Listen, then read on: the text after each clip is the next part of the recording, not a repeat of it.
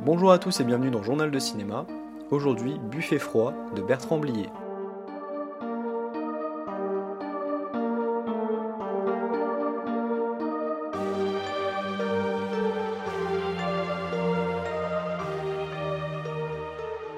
Buffet froid, c'est donc un film français sorti en 1979 et réalisé par Bertrand Blier, fils de Bernard Blier, qu'on retrouve d'ailleurs au casting avec Gérard Depardieu et Jean Carmé. Pour compléter ce trio vedette, on retrouve aussi Carole Bouquet, Jean Benguigui, Michel Serrault, mais aussi Liliane Rover et Geneviève Page. Et la première difficulté pour moi dans cet épisode, ça va être de vous résumer le film, qui a une ambiance très particulière et un ton très étrange. Mais pour résumer, tout tourne autour de la rencontre du personnage d'Alphonse incarné par Gérard Depardieu avec un inspecteur Bernard Blier et un assassin Jean Carmé, et s'ensuit toute une série de péripéties plus absurdes et sanglantes les unes que les autres. Alors comme d'habitude, je vais essayer de pas trop parler du scénario dans ses détails, même si franchement il n'y a pas grand chose à spoiler dans le film, d'autant que le film a plus de 40 ans et il est quand même assez célèbre dans le paysage cinématographique français. Ce film, dirigé et scénarisé par Bertrand Blier, il arrive 5 ans après Les Valseuses, qui est sans doute son œuvre la plus célèbre, et on retrouve bien sûr quelques spécificités de son cinéma, soit un ton très libre, un humour souvent assez noir, et des répliques vraiment ciselées qui souvent font mouche. Et l'humour assez cru de Blier, il va souvent être servi par Gérard Depardieu, qu'il a croisé huit fois au cours de sa carrière. Pour des rôles souvent très marquants, comme justement Les Valseuses, Tenue de soirée ou encore ce Buffet froid. Plus personnellement, dans l'œuvre de Blier, je trouve que Les Valseuses, c'est un film sympathique, mais qui accuse un peu son âge. J'aime bien Tenue de soirée, et j'aime moins des films comme Le bruit des glaçons.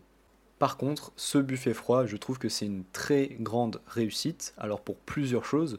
Déjà, les acteurs, ils sont tous formidables. Son père, magnifique dans le rôle de l'inspecteur, qui prend tout le temps à contre-pied le spectateur en faisant tout l'inverse de ce qu'un inspecteur pourrait laisser penser. De même avec Jean Carmé et son air comme s'il s'excusait tout le temps alors que son objectif c'est d'assassiner des femmes. Et évidemment Gérard Depardieu qui est absolument exceptionnel dans ce rôle-là. Et du coup, ne serait-ce que pour la performance de ce trio, c'est un film qui mérite d'être vu. Il délivre à la perfection les dialogues admirablement écrits par Blier, un script qui selon la légende aurait été écrit en deux semaines et en un seul jet. Et ce que je trouve vraiment admirable, c'est que ce script justement qui est empreint de surréalisme et d'absurde, il arrive à happer le spectateur dès la première séquence une fameuse séquence dans une station de RER e complètement vide, avec Michel Serrault lui aussi excellent, qui se retrouve à faire la conversation avec un Gérard Depardieu, à la fois inquiétant, drôle et complètement impossible à cerner. Cette introduction, je la trouve absolument magnifique, parce qu'elle pose toutes les bases de ce que va être le film pendant une heure et demie. On a vraiment un mélange de tension, d'humour et de mise en scène extrêmement réussi. Et j'ai été vraiment soufflé de la manière dont Blier filmait l'espace urbain, donc notamment cette station de RER, e mais aussi la tour dans laquelle vit Gérard Depardieu. Une tour complètement vide avec un seul appartement loué, celui de Depardieu et sa compagne, puis ensuite Bernard Blier qui débarque dans un autre appartement. Et dans ces espaces urbains, on a toute cette froideur, cette grisaille dans la nuit totale, le film est quasiment toujours de nuit, et de fait, ce mélange entre la photo, la réalisation, les décors et cette écriture totalement bizarre, eh bien ça permet au film de créer quelque chose d'assez unique. Et je trouve que le spectateur est tout de suite impliqué dans cette histoire, essaie de comprendre où ça va mener, qu'est-ce qui va se passer. Et c'est vraiment là que le talent d'écriture de Blier rentre en compte parce que le récit est complètement loufoque et qu'il prend en permanence à contre-pied le spectateur, notamment en ce qui concerne les agissements des personnages, qui sont vraiment complètement motivés par un espèce de chaos permanent, et c'est notamment pour ça que les cadavres vont commencer à s'entasser les uns après les autres. Et un peu comme dans les œuvres de Ionesco ou de Beckett, derrière l'absurde, il y a quand même des réflexions qui se mettent en place, et dans Buffet froid, je trouve que le message est quand même très nihiliste, on a quelque chose d'assez désespéré et désenchanté, avec notamment cette vie et cette mort qui se confondent, et où justement la notion de perte de sens dans les actions, eh bien ça interroge vraiment le spectateur sur la question de la violence gratuite, et de comment elle peut se développer dans ces environnements très froids, très lugubres, voire même carrément sinistres de ces tours et de ces bâtiments complètement désincarnés de la banlieue parisienne. Et on aura d'ailleurs droit à une tirade de Jean Carmé sur la nature, sur le fait de devenir fou dans ces espaces gris où il n'y a plus un arbre, plus un animal, et d'ailleurs, dans son dernier quart, le film va un peu prendre le contre-pied des environnements qu'il nous a proposés jusqu'ici. La représentation de la police d'ailleurs est assez marrante parce que c'est elle qui est censée endiguer cette violence et on a le personnage de l'inspecteur donc de Blier qui va participer sans aucun remords et scrupule à tous les méfaits du trio et on a aussi une séquence assez incroyable avec des dizaines et des dizaines de policiers qui est une idée vraiment astucieuse et une scène particulièrement réussie. Et même si à certains moments cette absurdité va quand même rendre l'ensemble un peu brouillon, je trouve tout de même que Blier réussit plutôt bien son coup et il arrive même à la fin à redonner un sens global à son histoire, à reboucler, on va dire, la boucle.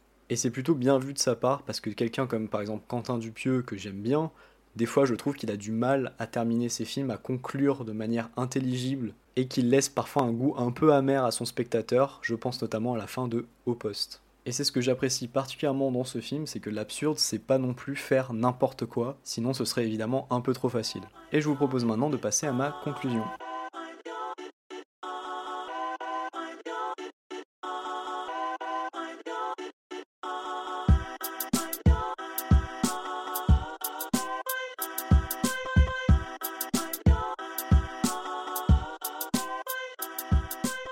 Est-ce que je vous recommande Buffet froid de Bertrand Blier? Eh bien oui, déjà parce que je pense que c'est son meilleur film, en tout cas c'est celui que je préfère.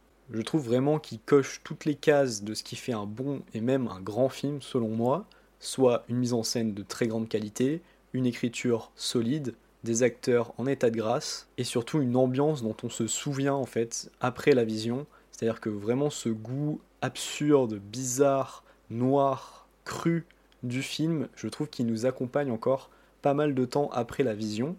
C'est un film qui est très drôle par moments, carrément inquiétant aussi, où on suit tout de même des anti-héros qui font des choses affreuses pendant tout le film. Et en fait, un peu à la manière d'un C'est arrivé près de chez vous, on s'attache un peu à ces personnages, mais quand même, on se rend bien compte qu'il faut pas. Et du coup, je trouve qu'il y a une vraie réflexion derrière ce non-sens apparent sur la violence gratuite et surtout sur le désœuvrement de ces personnages dont la vie en fait n'a plus vraiment de sens et qui du coup eh bien, agissent de manière complètement nihiliste. Les deux plus grands défauts du film pour moi c'est que parfois cet aspect absurde peut s'avérer un poil trop prononcé par moment, mais il est suffisamment bien maîtrisé pour que ça apporte pas plus que ça préjudice au film. Et pour cet argument, je crois que c'est vraiment une question de goût personnel qui joue. Et également, je suis un peu moins convaincu par le dernier quart, même si j'ai dit que la fin était plutôt réussi, j'aurais peut-être préféré qu'on garde l'aspect un peu claustrophobique de cette ville complètement sinistre de nuit et que le film finalement n'en sorte jamais. Pour finir, clairement, dans le domaine du cinéma absurde et un poil surréaliste, je pense que ce film-là est un incontournable absolu. On sent vraiment l'influence aussi de Louise Buñuel, dont j'ai pas parlé pendant la critique, mais qui clairement plane au-dessus du film on retrouve pas mal de sa façon qu'il avait de construire ses récits absurdes et également de les mettre en scène. Mais je pense que les gens qui sont fans de Buñuel et de cinéma de ce style-là ont déjà vu ce buffet froid et l'ont sûrement recommandé à de très nombreuses reprises. Un film qui donc ne plaira peut-être pas à tout le monde de par son style assez radical, mais vraiment je vous conseille d'y jeter un oeil si vous l'avez jamais vu, parce que c'est selon moi une expérience de cinéma quand même assez unique. C'est tout pour moi et pour cet épisode de Journal de cinéma. Je vous remercie de m'avoir écouté. Si vous avez apprécié l'écoute de ce podcast, n'hésitez pas à vous abonner sur votre plateforme d'écoute favorite pour ne louper aucun nouvel épisode. Vous pouvez aussi vous abonner sur Twitter au compte Journal de Cinéma at Journal de Cinéma et aussi au nouveau compte Instagram, le lien est dans la description. Encore un grand merci de m'avoir écouté, je vous dis à la semaine prochaine, bye bye